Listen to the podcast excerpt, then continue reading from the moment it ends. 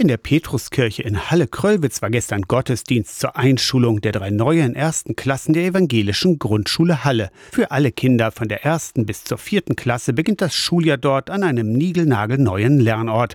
Während der Sommerferien hat die Schule ihr bisheriges Quartier in Halle-Dölau verlassen und ist umgezogen in einen Schulneubau auf dem Weinberg Campus. Ein bisschen Feintuning braucht es noch im neuen Gebäude. Hier fehlt noch ein Schild, dort eine Fußleiste. Eine rollstuhlgerechte Rampe führt ins Gebäude Gebäude. Ein Fahrstuhl verbindet die drei Geschosse. Ein Quantensprung, findet Schulleiterin Katharina Morave. Vieles ist jetzt erst möglich. Im alten Gebäude konnte kein Rollstuhlfahrer unsere Schule betreten. Also schon die Eingangstür war eine mega Hürde. Jetzt ist das ganze Gebäude so, dass wirklich jede Variante, die man sich vorstellen kann, von Inklusion auch möglich ist. Inklusion wurde beim Neubau von vornherein mitgedacht, nicht nur bezogen auf Kinder im Rolli. Wir haben besondere Akustikdecken, wir haben für Kinder Kinder mit Hörschädigung auch nochmal in besonderen Räumen nochmal eine Extradämmung. Die Gottesdienste, die Andachten am Montag, auch Beten vor gemeinsamen Mahlzeiten sind äußere Zeichen der christlichen Grundschule. Das innere Zeichen ist wirklich die Individualität des Kindes, die